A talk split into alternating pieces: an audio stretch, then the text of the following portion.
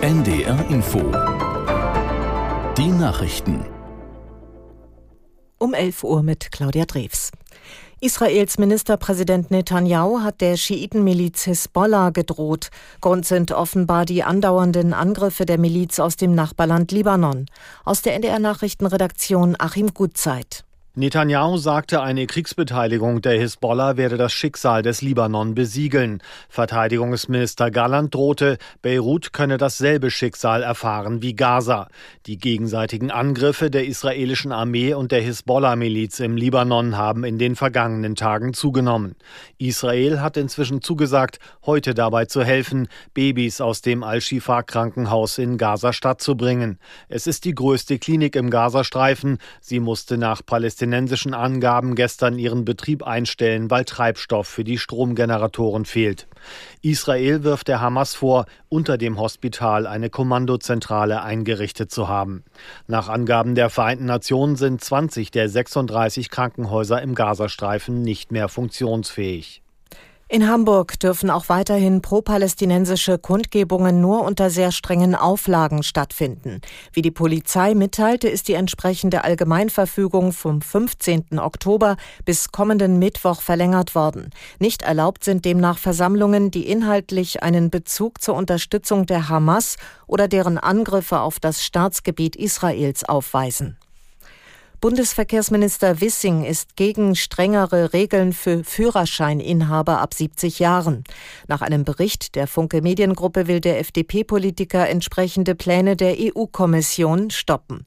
Aus der NDR Nachrichtenredaktion Peter Eichenberg.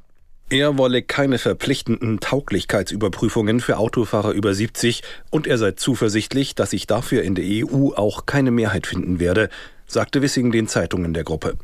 Er traue den Senioren schon zu, dass sie sich ohne staatliche Vorgaben und bürokratische Kontrolle mit ihrer Gesundheit auseinandersetzten.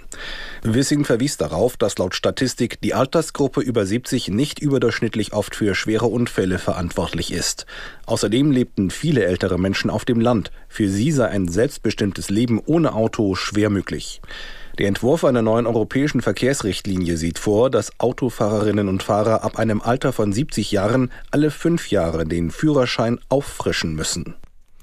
Im Tarifstreit des öffentlichen Dienstes der Länder hat Verdi-Chef Wernicke eine Ausweitung der Warnstreiks angekündigt.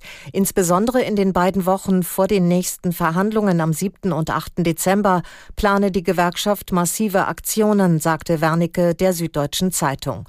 Dabei würden wie in Berlin auch Kitas bestreikt. Aktionen in den Universitäts- und anderen Landeskliniken könnten dazu führen, dass nicht akute Operationen verschoben werden müssten. Notbetrieb sei allerdings gewährleistet. In der Fußball-Bundesliga hat Bayer Leverkusen heute die Chance, die Tabellenführung zurückzuerobern.